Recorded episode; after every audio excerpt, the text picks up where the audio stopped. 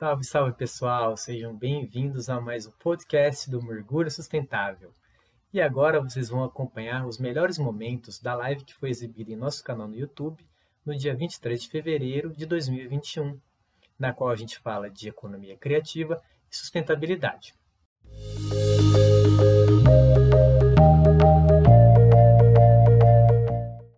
2021 foi considerado o ano da economia criativa para o desenvolvimento sustentável, né, pela ONU.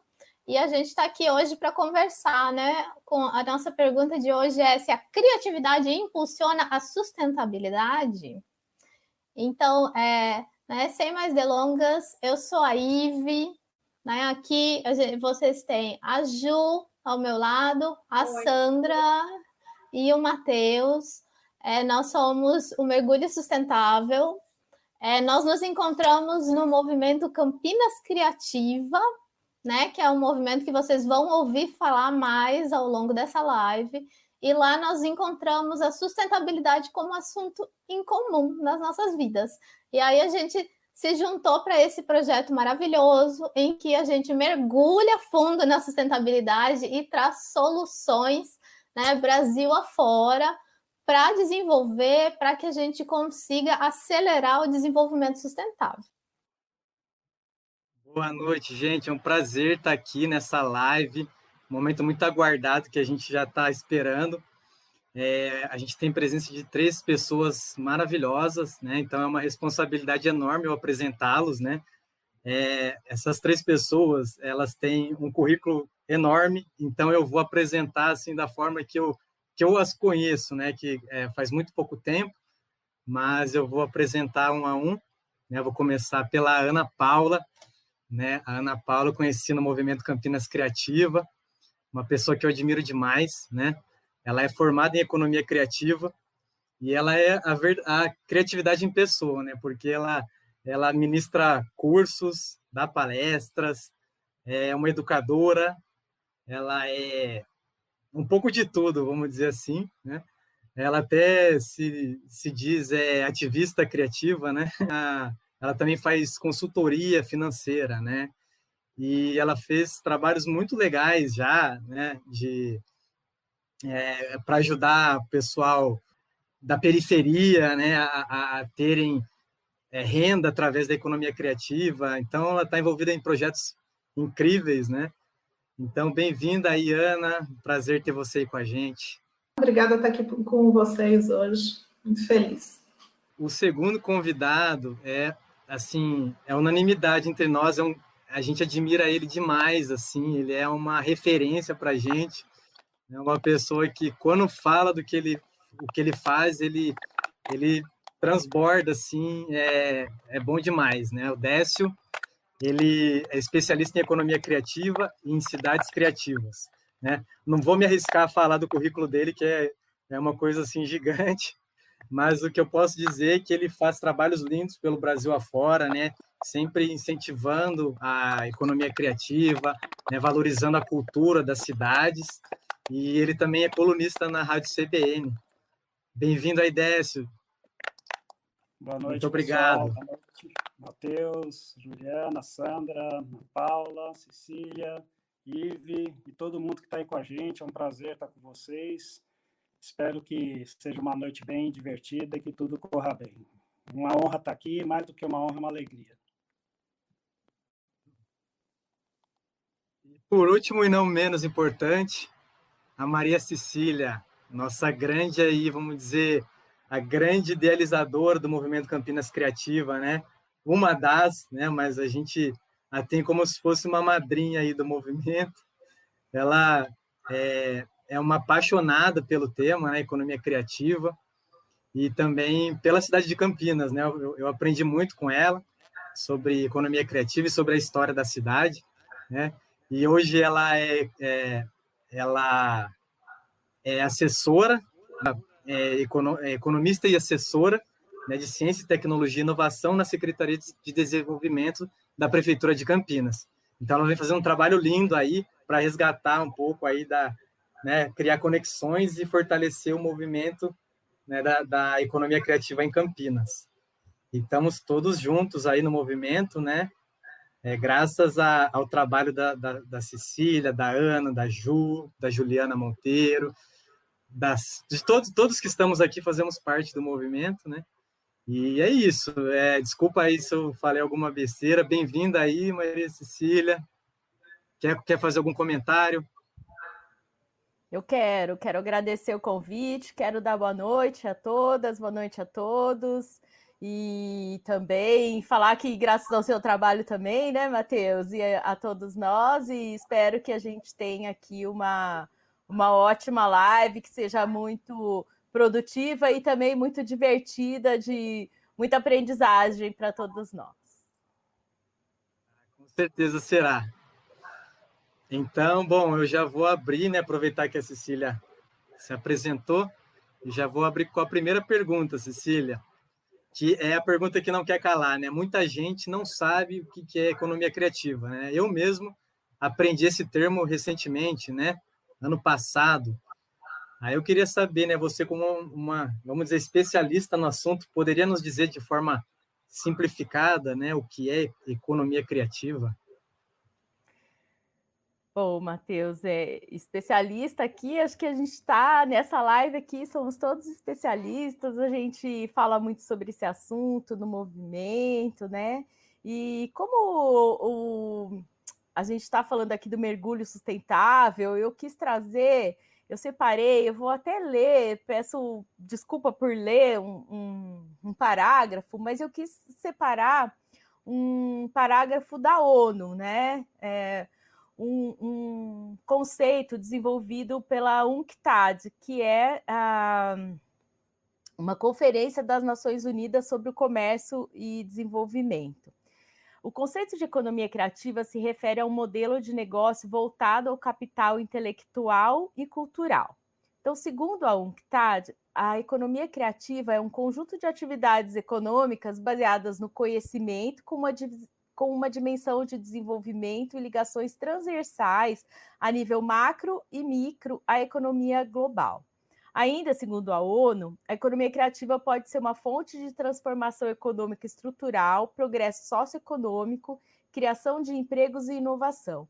Ao mesmo tempo, contribui para a inclusão social e o desenvolvimento humano sustentável. Então, a gente já vê aqui de início, né, o quanto esses temas que a gente está falando aqui são temas correlatos, né?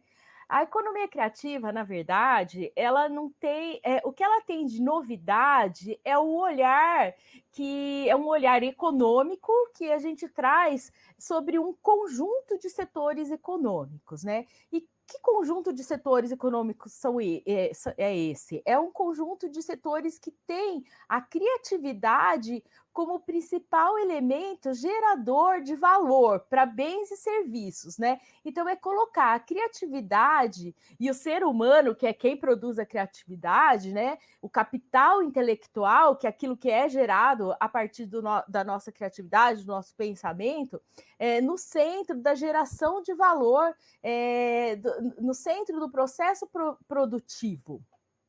Então, a economia criativa ela tem vínculo com diversos setores da cultura, é principalmente porque a cultura é uma grande indutora da criatividade e, portanto, da inovação também. Né? É, mas a, a, economia criativa ela não está ligada somente a setores é, tradicionalmente culturais, ela também está ligada a outros setores é, criativos, como por exemplo tecnologia, né? Então, aqui é, existem diversas metodologias, e aí, sem querer é, entrar muito no, na questão teórica, né? Mas existem diversas, ainda como ainda é um conceito em construção, existem diversas metodologias que, que delimitam quais são os setores, né? Mas o mais importante é a gente ter em mente isso, que são setores em que a criatividade ela é o, o centro é, que gera valor para os produtos e para os serviços. Perfeito, Cecília, muito bem explicado. E, bom, eu vou perguntar para a Ana Paula se ela tem alguma coisa a acrescentar, né? E também já aproveitar, fazer um gancho para você explicar um pouquinho do movimento Campinas Criativa. Tá legal. Vamos lá.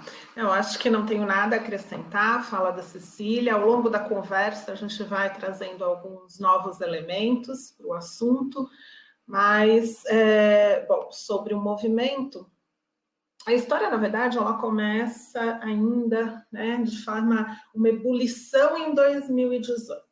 É, em 2018, aconteceu um evento, o Sou Local Festival, que é um festival de economia criativa, é, foi é, nesse festival que recebeu apoio do portal campinas.com, da Secretaria de Desenvolvimento Econômico, um grupo ali de pessoas se reuniu para começar a questionar essa questão, né, dos, dos, diversos segmentos que compõem a economia criativa na cidade, como que se poderia fazer para compreender, para identificar e para organizar ações conjuntas.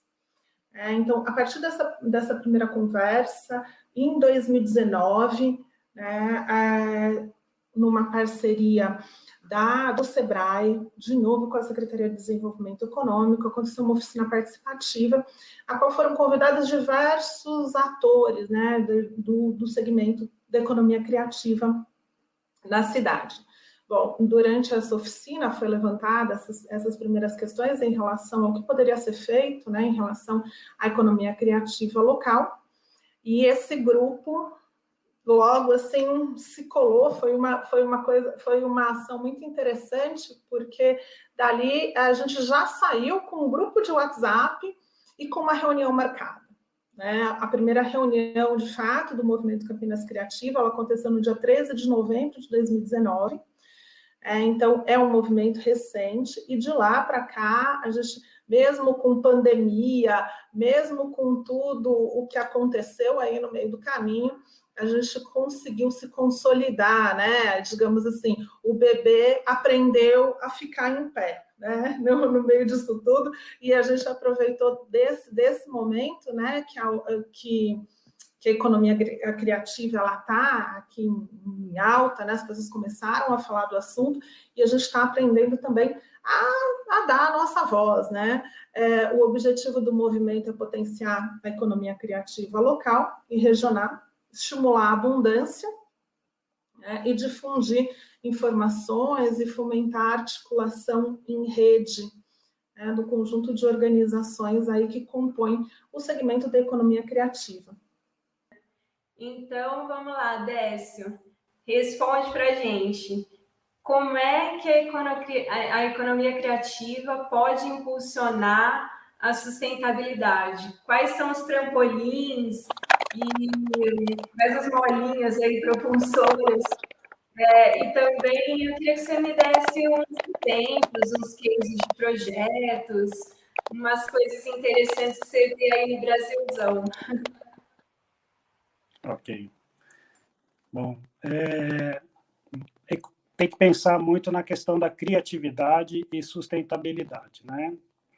E é importante a gente ter claro que existe a criatividade para o bem e a criatividade para o mal, né?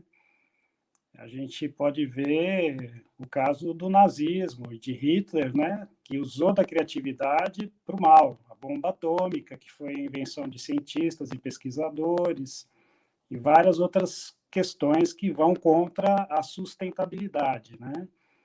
Então, uma, uma, já começo deixando aqui algumas reflexões. Na verdade, eu não vou ter a ousadia de responder a sua pergunta, mas deixar algumas reflexões.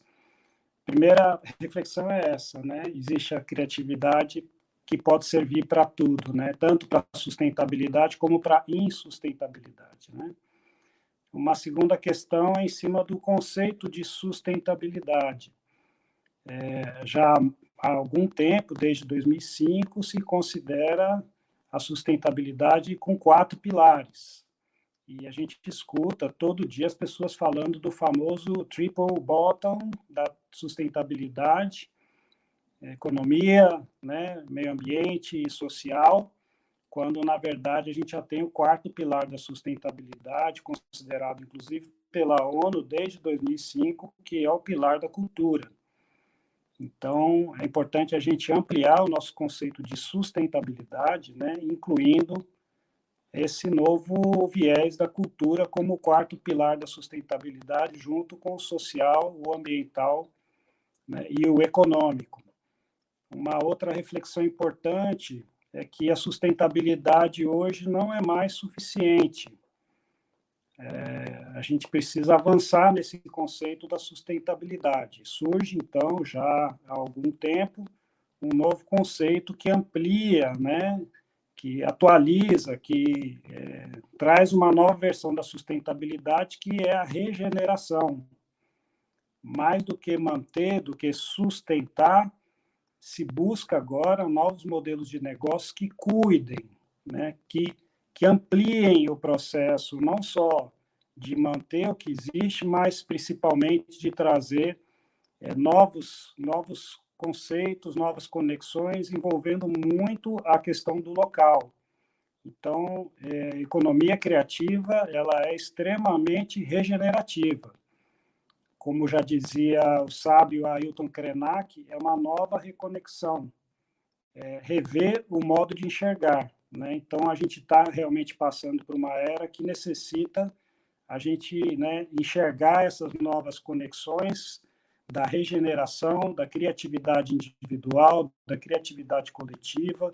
E a economia criativa tem quatro pilares que são né, a sustentabilidade, a inclusão social, a diversidade cultural e a inovação. Então, eu não consigo, eu tenho muita dificuldade de separar os assuntos de cultura e economia criativa, porque a cultura, no meu entendimento, ela é o centro, é o coração é a principal energia da economia criativa. Então, muito do que eu vou falar aqui, às vezes, né, se, se mistura entre cultura e economia criativa. E acho que é importante a gente entender que a economia criativa, ela contribui com a sustentabilidade, não só por ser uma economia, mas principalmente pelo seu efeito alargado, né? pelo seu efeito colateral que ela gera na sociedade a maioria dos jovens do planeta né, é, adoram trabalhar na economia criativa, tanto que é a economia que mais emprega jovens no mundo. Então, você vê aí né, o impacto que gera, para por exemplo, as novas gerações, para as crianças, para os jovens, o impacto social de um projeto de economia criativa, impacto econômico e ambiental. Então, esse efeito alargado, né, essas externalidades, como os economistas falam, elas são muito difíceis de serem capturadas, porque são coisas extremamente intangíveis, que envolvem emoção, que envolvem sensibilidade, que envolvem identidade, né? Então, a, a economia criativa ela é um facilitador para a sustentabilidade. Se eu sou um líder empresarial, ou um líder político, ou um líder de bairro, e eu quero atuar na sustentabilidade, eu investiria na economia criativa porque ela facilita todo esse processo. Ela facilita alcançar né, e construir essa sustentabilidade. Ela é uma economia que ajuda muito a gerar trabalho, emprego, renda, distribuir renda. A cada um emprego na economia criativa são gerados dois empregos na economia tradicional e ela contribui muito para a qualidade de vida, para o desenvolvimento sustentável. E a grande contribuição é essa construção do tecido da sociedade humana, que é feita pela valorização da diversidade cultural.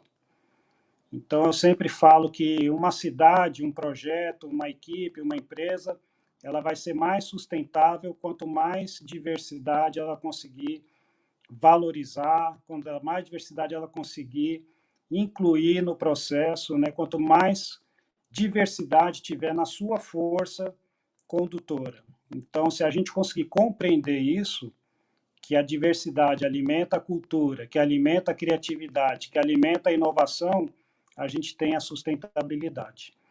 Eu não sei se ainda tem mais um tempinho para comentar uma pesquisa que foi feita.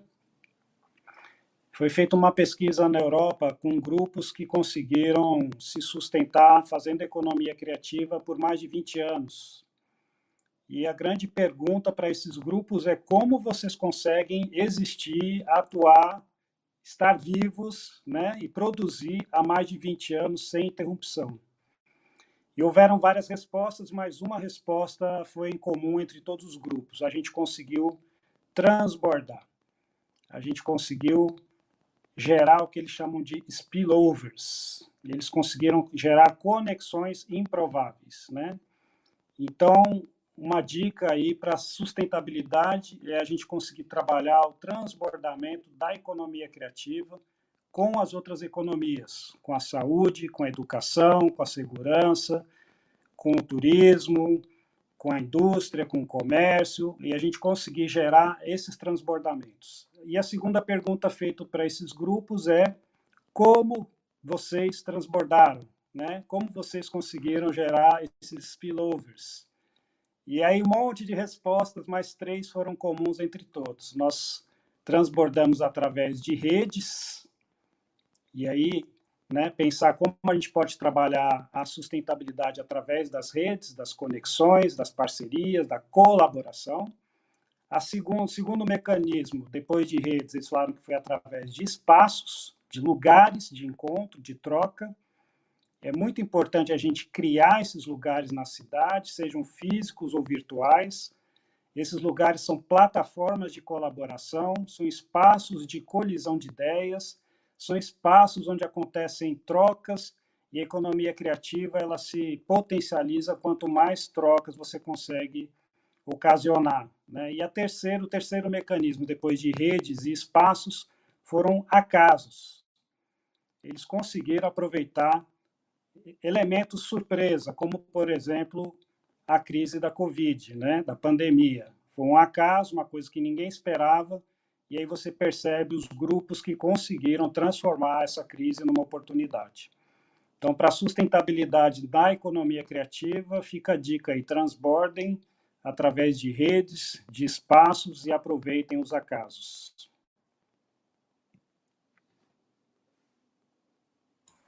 Nossa, Décio, sensacional. A gente fica aqui de boca aberta, com tanta reflexão legal, assim, é, nesse mundo que a gente quer que seja cada vez mais colaborativo, de conexões, de redes, é, e a economia criativa ela, ela tem esse papel mesmo de é, incluir, né? Incluir pessoas, diversidade e se expandir.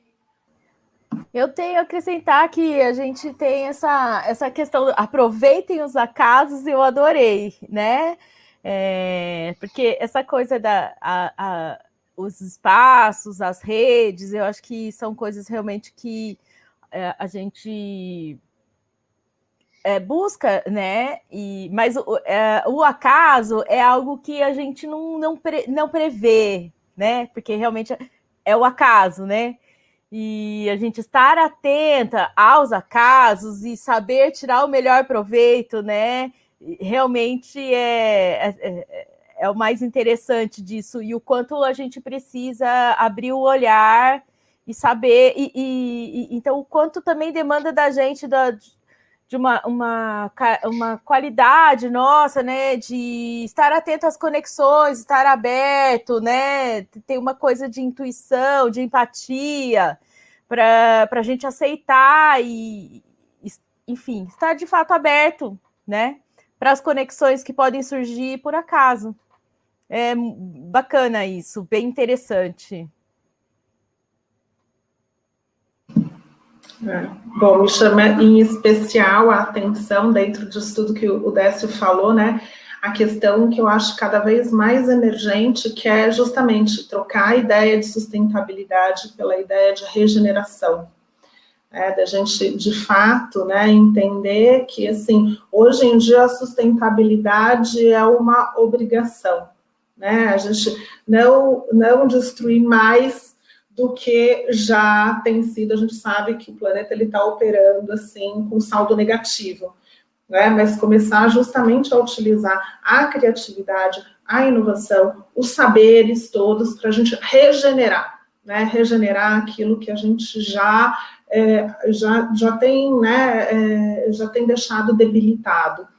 Eu acho que esse é o, eu acho que essa é a grande é, questão que envolve esse momento que a gente está vivendo hoje, né? Olhar para esses aspectos, né? Como que a gente usa essa criatividade que hoje, inclusive pela ONU, né, é, é reconhecido como uma das habilidades mais importantes, né, para que a gente consiga é, encontrar soluções, né, para os objetivos de desenvolvimento sustentável, né, para que a gente consiga se aproximar um pouco das metas da agenda de 2030, é, como que, e olhando para a criatividade, hoje a gente fala é o único recurso ainda abundante no planeta. É, e ainda abundante, a gente ainda se pergunta, abundante por quanto tempo? Quando a gente começa a olhar crianças entrando no ensino, né, no ensino no, na educação fundamental com 98% da sua capacidade criativa, né, e, e saindo da graduação, de repente com 2% dessa capacidade preservada, né? Quando a gente fala é, como, onde, onde estão aí os, onde estão os lugares, né, que, que estão, é, onde a gente pode se alimentar, né, de criatividade, visto que é uma habilidade, então não é, não, não é nada que assim que seja inerente que a gente não possa conquistar ao longo do caminho, né? Senão olhar para a cultura aí como uma fonte, né, de, de desenvolvimento continuado dessa habilidade. Então eu acho que essa que é a que é a para mim é, é a grande tônica dessa conversa, né? Olhar para a questão da gente precisar investir na criatividade, investir na educação criativa e investir em regeneração.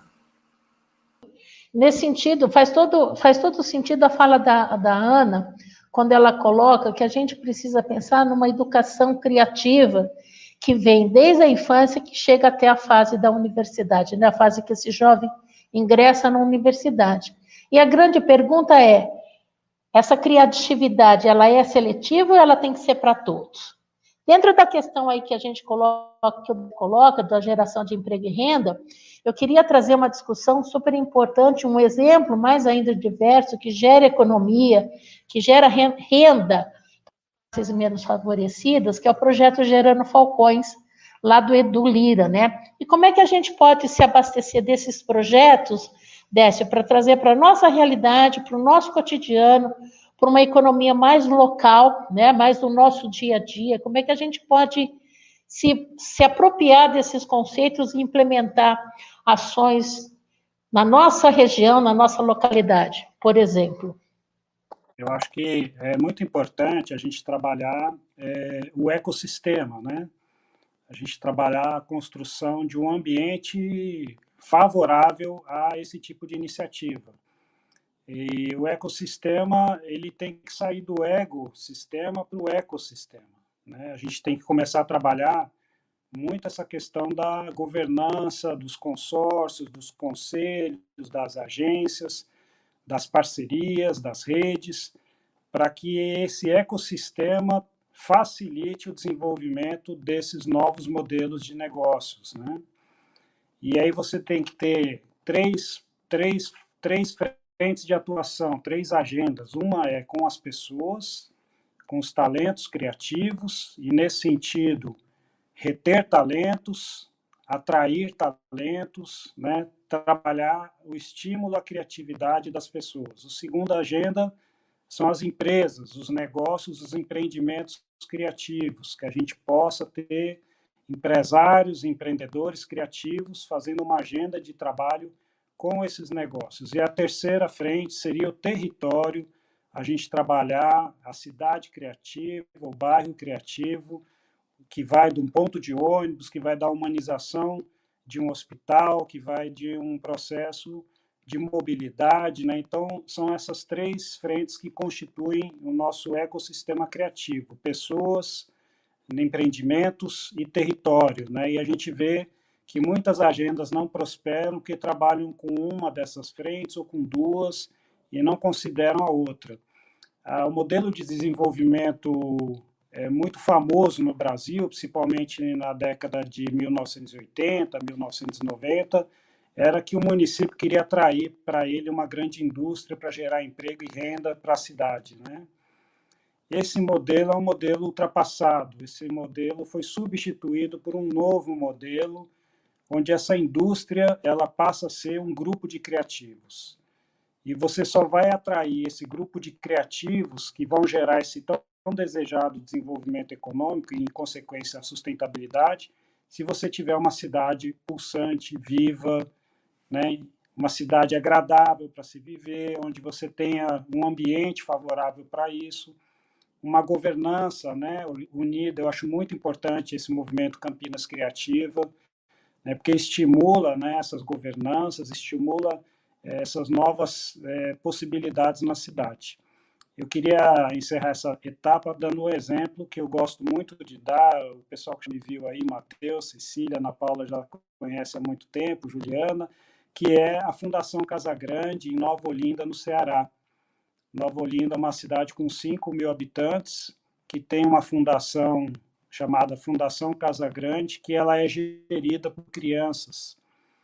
E a Fundação Casa Grande, sozinha, atrai por mês, né, é lógico que isso eram dados de antes da pandemia, 5 mil pessoas por mês para visitar a Fundação numa cidade de 5 mil habitantes.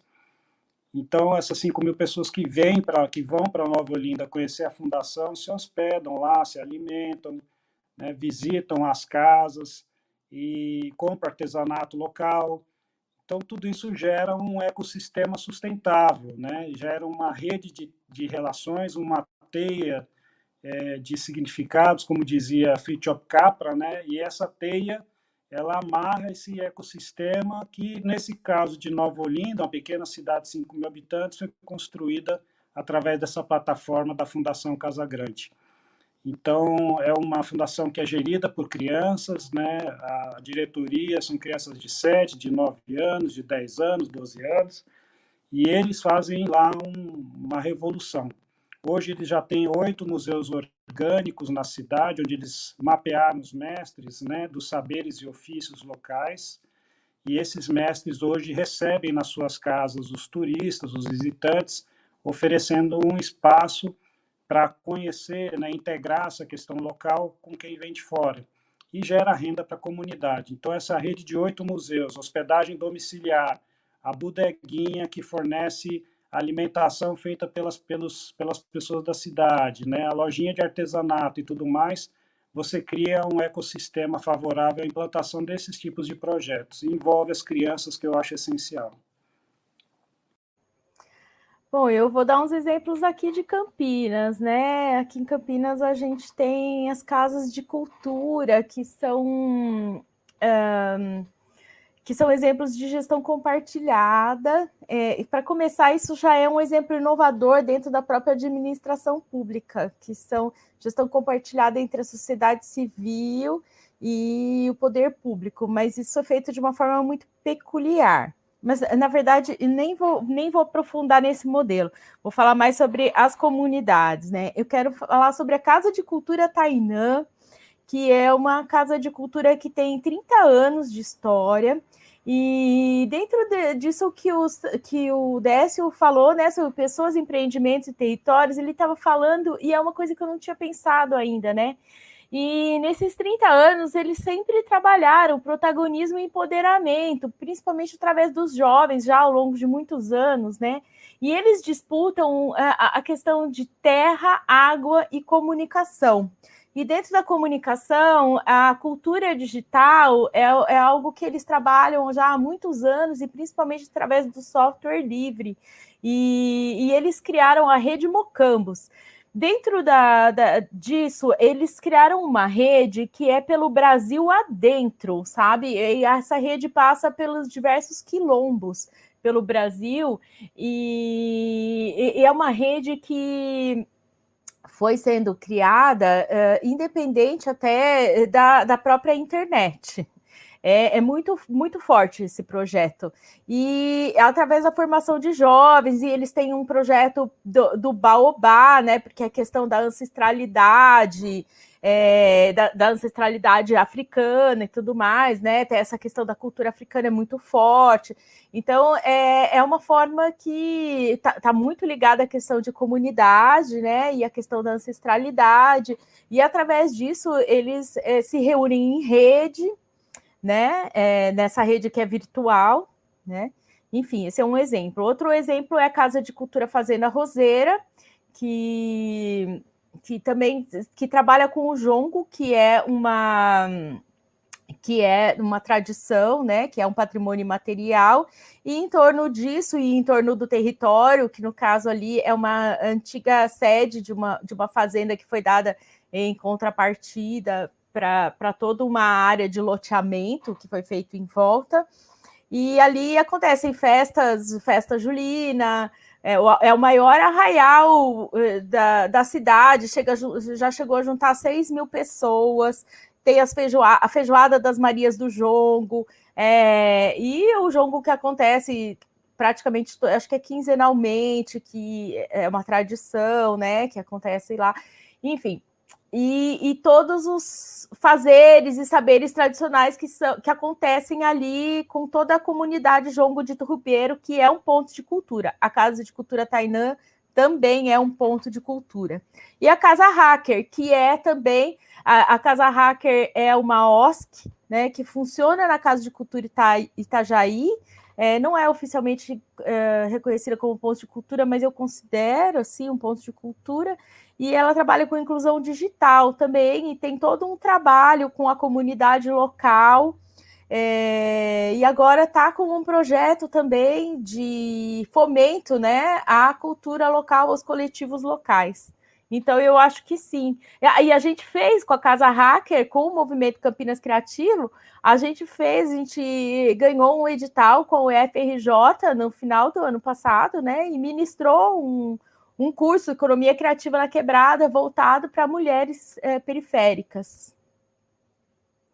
Queria colocar para vocês três, né, para rapidinho também dar é, umas definições para gente de o que, que é as diferenças que existem dentro desses, desses tipos de economia que compõem a economia criativa, né?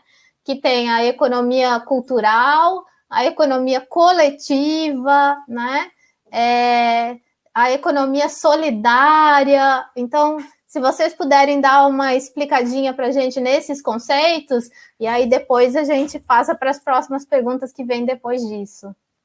É, eu, particularmente, eu tenho uma questão, assim, eu não sei se economia familiar, economia coletiva e as outras economias, elas estão dentro, estão contidas na economia criativa, ou se são outros modelos dentro disso que a gente chama desse guarda-chuva imenso, que é o guarda-chuva da nova economia, né? Eu acho que existe um guarda-chuva maior, que é esse guarda-chuva da nova economia, que troca né, aquela ideia inicial de escassez, né, que a gente tinha o paradigma de escassez, pelo paradigma de abundância. Então, eu, eu particularmente, eu, eu olho cada uma dessas com, com alguns aspectos muito peculiares é, e não necessariamente dentro do guarda-chuva da economia criativa. Mas eu gostaria de discutir essa questão também, porque ela não é algo que está é, 100% fechado para mim. É, bom, eu eu posso colocar a questão da economia criativa, ela se diferencia.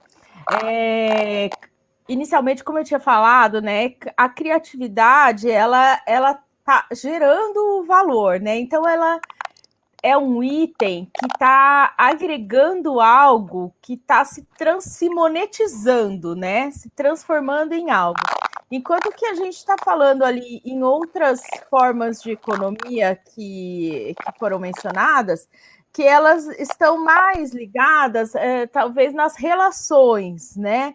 Então, por exemplo, enquanto a gente tem assim, um exemplo bom de citar é assim a Netflix, né? A Netflix é um, um ótimo exemplo de economia criativa. E ela é uma mega empresa mundial, né?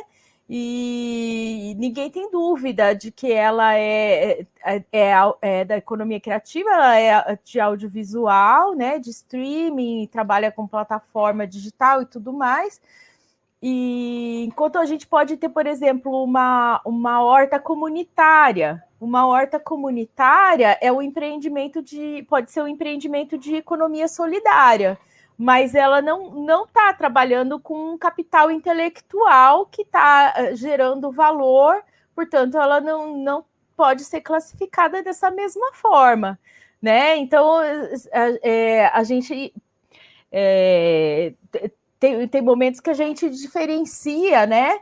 É, uma coisa da outra. Então, enquanto a gente é, precisa também tomar cuidado para também não colocar tudo junto, misturado.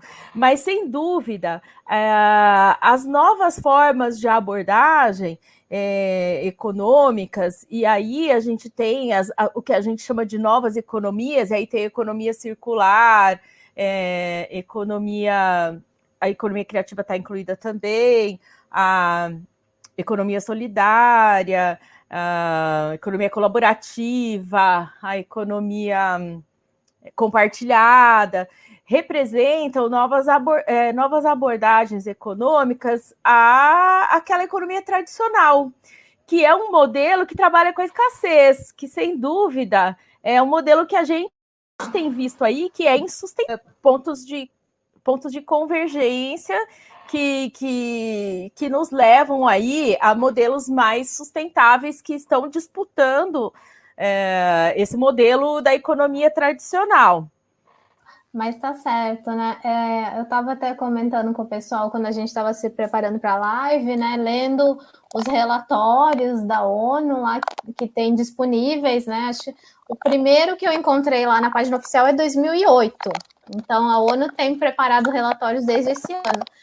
E lá eles dizem, né, que um bom paralelo para a gente entender o que, que é economia criativa é que, né, assim como a mineração precisa dos recursos naturais para existir, né? E a agricultura precisa da terra para poder existir, porque precisa da terra para poder plantar, né?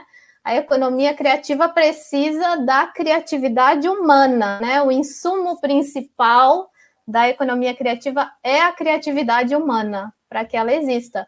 Então, é, né, a gente a, a gente trabalha, né, como eu vejo assim que, que a ideia é para ser economia criativa tem que ter alguma coisa nova surgida da cabeça de alguém. E para isso, né, não precisa necessariamente que exista alguma coisa física, pode ser, né, no caso da indústria cultural, por exemplo, né? Pode ser música, pode ser arte, mas é, no, se a gente vai falar em, né, por exemplo, economia compartilhada, se você está compartilhando um carro, você precisa que esse carro exista. Então, não é economia criativa. Agora, né, se você está criando uma ideia coletivamente, então ela, né, ela é, é um coletivo que nem tem o coletivo né, artístico hoje em dia, então é parte da economia criativa, né? A pessoa que faz o design do carro é, de, é parte da indústria criativa. O carro, a produção do carro em si já não já não, já não é necessariamente toda ela parte dessa economia criativa, né? Então, ó, a Regina fala em coletividade. Décio, você estava aquela hora pronto para falar? Tem, tem mais coisas a acrescentar aí para gente, para melhorar nossa, nosso entendimento?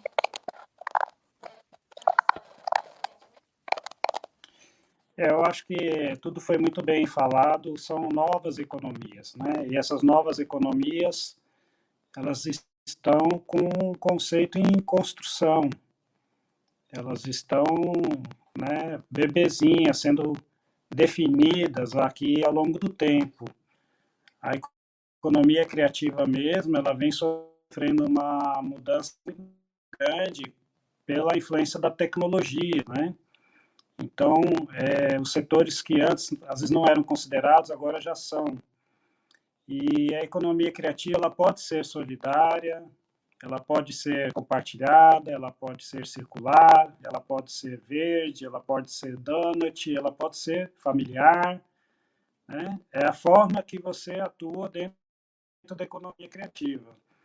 Eu penso assim. E realmente existe uma certa é, complexidade, porque são temas muito novos, de sistemas muito complexos, quando você fala em criatividade, em cultura, né, em sustentabilidade, então é muito complexo e é muito difícil de se definir.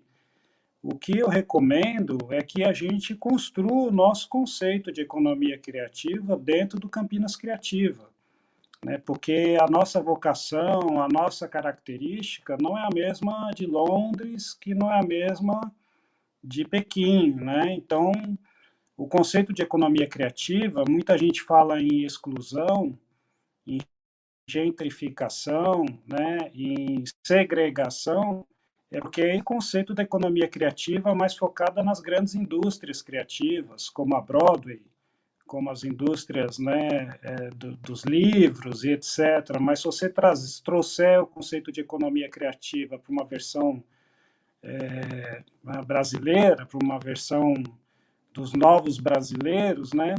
Você trabalha com artesanato, você trabalha com festivais, com festas tradicionais, com gastronomia, com cultura regional, com ofícios, com saberes, distribui renda, gera inclusão e não segregação.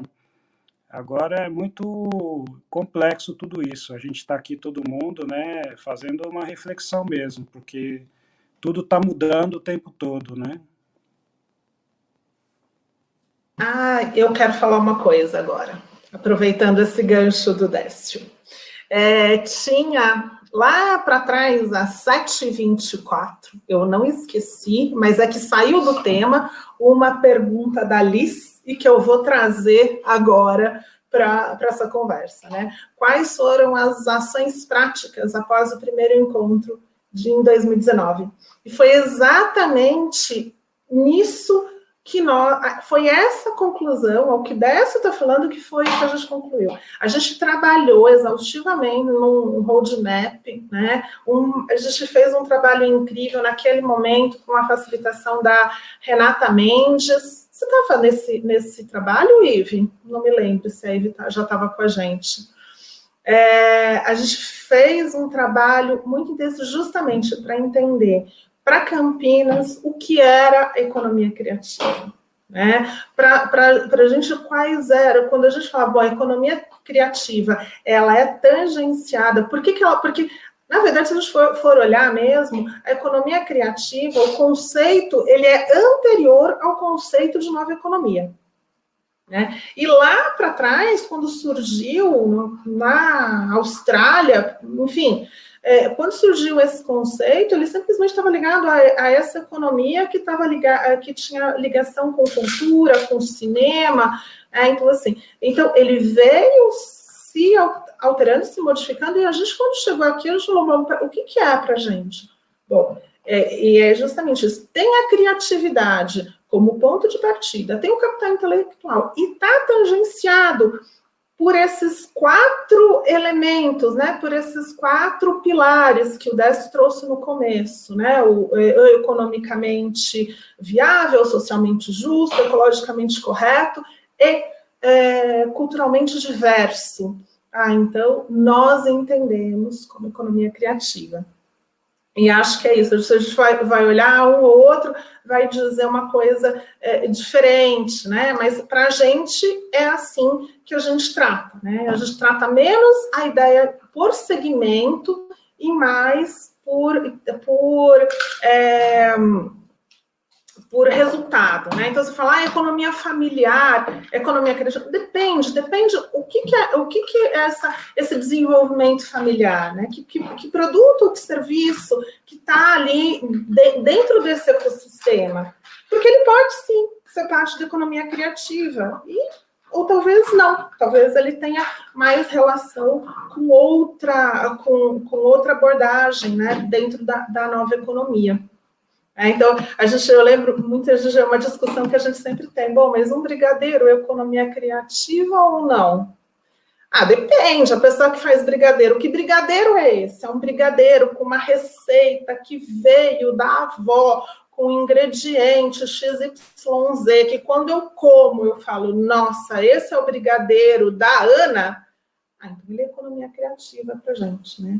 E, e, ah, e de repente ele é produzido dentro de uma história familiar, dentro de um, né, de um todo que não envolve, não envolva aí contratação de empregados, né, exclusivamente produzido dentro desse, desse núcleo familiar e tal. Ah, então ele é criativo, ele é familiar, enfim. Então a gente vai, a gente vai meio que é, fluindo, né, dentro de cada uma dessas dessas novas é, ideias, né, que vão surgir. O importante, eu acho, para esse momento é a gente não voltar para aquela ideia, daquela mentalidade fixa. Ah, é assim, é assim, pronto. Não, eu acho que a gente, todo mundo quer, pelo menos é, todo mundo que eu vejo que se autodenomina, né, um criativo,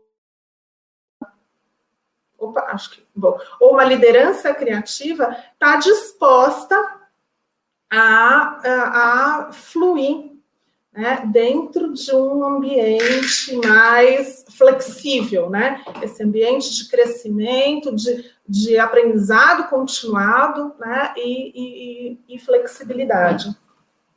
Acho que é isso. Ah, eu quero uh, complementar também, e, uh, e dentro desse contexto, na verdade, até no início, né, quando o Matheus fez a pergunta, né, sobre o que é economia criativa, eu até propositalmente não quis trazer a lista de setores, né, eu, por isso que eu falei sobre metodologias diferentes, e até por isso que o Décio falou que o importante é a gente fazer essa definição aqui, porque essa é uma questão que varia muito conforme o local porque pode ser que aqui a gastronomia faça sentido, mas em outra cidade não. Pode ser que aqui haja um tipo específico de artesanato, que outra cidade não. Mas é, e, e, mas dentro desse contexto, pode ser que numa comunidade haja uma horta comunitária que faça sentido dentro de um arranjo de economia criativa. Então, assim, o assunto é tão complexo que não dá para falar assim que uma horta comunitária dentro de um arranjo de economia solidária não é economia eh, criativa, mas de, dentro de um arranjo maior pode fazer parte, né? Então, assim, é, é muito complicado quando a gente fica.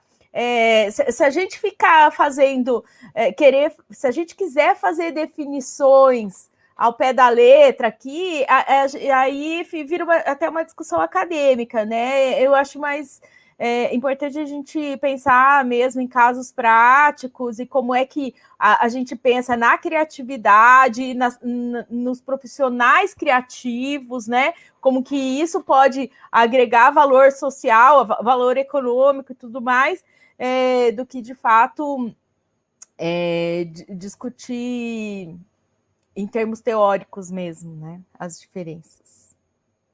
Conta um pouquinho de o que é ser líder do Dia Mundial da Criatividade e que comunidade criativa é essa do pessoal do Dia Mundial da Criatividade. Beleza.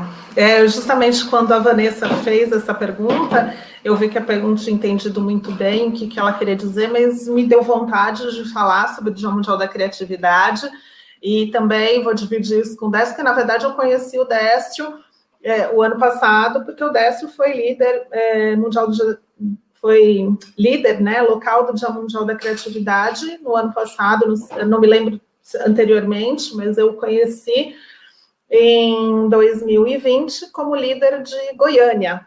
Né? Então, é, eu acho interessante é, esse movimento, né, o, o Dia Mundial da Criatividade é reconhecido pela ONU, dia 21 de abril, como o Dia é, da Criatividade. Né? Então, existe um, existe um chamado da ONU né, para que todo mundo se concentrasse em torno desse dia, e porque a ONU considera a criatividade, de fato, como habilidade é, né, necessária para a gente superar os desafios do século XXI. É, e, e, no meio disso é, surgiu, né, por, por liderança do Lucas Foster, a ideia de criar um dia, então, todo é, preparado, né, que fosse um dia de comemorar a criatividade ao redor do, do mundo. Né? Então, isso começou no Brasil, é, isso começou aqui no Brasil, mas esse ano, por exemplo, estamos, né, os líderes, eles estão em, todos os estados brasileiros e nesse ano em todos os continentes, né? A gente só não está aí nos polos, né? Antártida, enfim. É, então, existe, é, esse ano a gente vai estar, tá, dia 21 de abril, 21 e 22, em todos os continentes, diversas cidades, eu não, não sei o número exato, mais de 120 cidades, é, então, e o que é interessante, né, pensar nesse processo, quando a gente está dentro desse, desse caminho da criatividade, a gente vê que a gente começa né, a trocar e a dialogar com lideranças em diferentes locais, e aí a gente percebe essa diferença do que, que é o, o, o território criativo num lugar ou no outro, num país ou no outro. Né? É, então, é, uma, é um movimento importante dizer que ele é o maior evento colaborativo de criatividade, né? Então, pela, pela quantidade de pessoas que ele reúne, de lideranças, de voluntários, de atividades né, envolvidas com, com a criatividade. Especificamente nesse ano, a ideia é unificar a criatividade e essa educação, né, essa nova educação. A gente tem falado muito sobre as questões relativas a, a essa educação do século XXI e o desenvolvimento das habilidades socioemocionais, conforme relatório do Fórum Econômico Mundial, né? A importância de, nesse momento em que a gente está vendo aí a quarta revolução industrial, né, e, e a inteligência artificial assumindo um papel muito importante na economia a importância de cada vez mais né, a gente desenvolver as habilidades exclusivamente humanas né, para compor aí com esse novo cenário. É isto. Décio, você também é um líder local, né, do Dia Mundial da Criatividade em Goiânia, é isso? Conta um pouquinho para gente.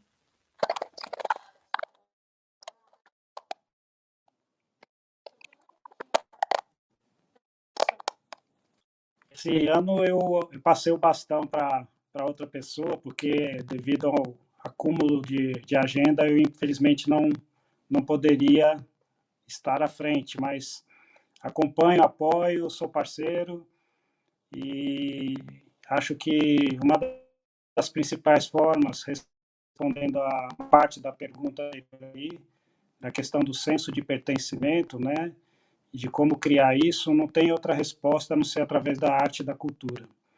A arte e a cultura constrói identidades e constroem futuros, né? futuros sustentáveis. No momento que você tem uma comunidade que consegue se entender, que consegue celebrar e expressar a sua identidade, essa comunidade está mais pronta para resistir às mudanças, para resistir às crises, para resistir às transições, porque ela tem uma forte identidade, um forte senso de pertencimento. Então, não tem outra forma de a gente conseguir gerar esse engajamento da comunidade a não ser valorizando a cultura e a arte da comunidade. E eu estive essa semana fazendo um trabalho numa cidade no interior de Minas, que eu não vou falar qual era, e a pessoa disse: aqui na nossa cidade tem muitos migrantes, muitas pessoas de outros estados brasileiros, né? Tem muita gente do sul, tem muita gente é, do nordeste, e essas pessoas não se envolvem nas questões da cidade. Elas vivem isoladas dos processos de desenvolvimento territorial. E a resposta é: você tem que valorizar essas culturas. Essa cultura gaúcha, essa cultura nordestina, ela tem que passar a compor o portfólio de diversidade da cidade. E no momento que você der valor a isso, essas pessoas vão se agregar ao processo, elas vão se engajar no modelo de transformação local. Então, às vezes, a gente é, não tem um olhar sensível e não percebe que essa cultura, entre aspas, né, estrangeira, ela é parte da nossa cultura. Ela influencia o nosso cotidiano, os nossos costumes, as nossas é, cozinhas, as nossas varandas.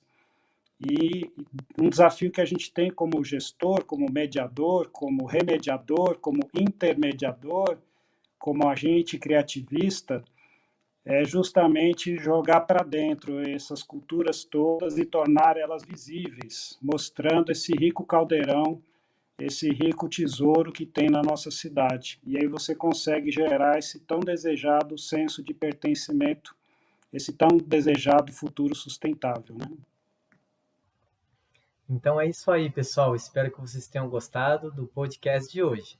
Se vocês quiserem acompanhar na íntegra, acessem o nosso canal no YouTube do Mergulho Sustentável.